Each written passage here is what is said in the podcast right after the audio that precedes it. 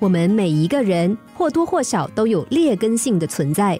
简朴的日子不满足，想要过得舒适一点。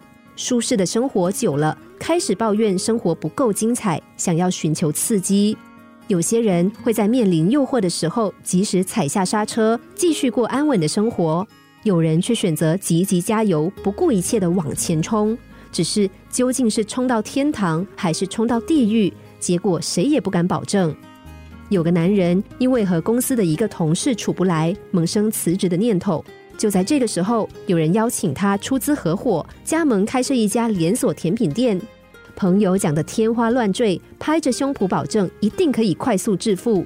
男人心动了，潇洒的丢出辞呈，拿出近百万的积蓄开店。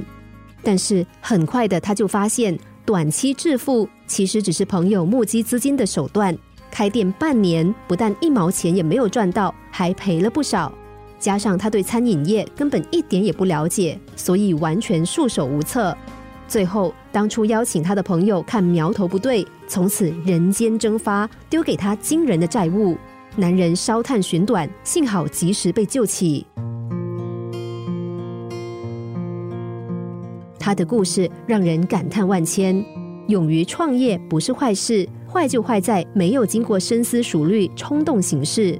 我们不会什么装备也不带就去攀登圣母峰，但我们却可能什么也不想就跳入一段危险的恋情，或是展开一点也没有把握的事业。虽然说有些事想太多不好，但也胜过什么也不想。做事瞻前顾后，考虑太多的人，虽然成不了大事，但却也不会坏事。但是做事莽莽撞撞、闭着眼睛横冲直撞的人，却常常因为一时的糊涂，赔上一辈子的幸福。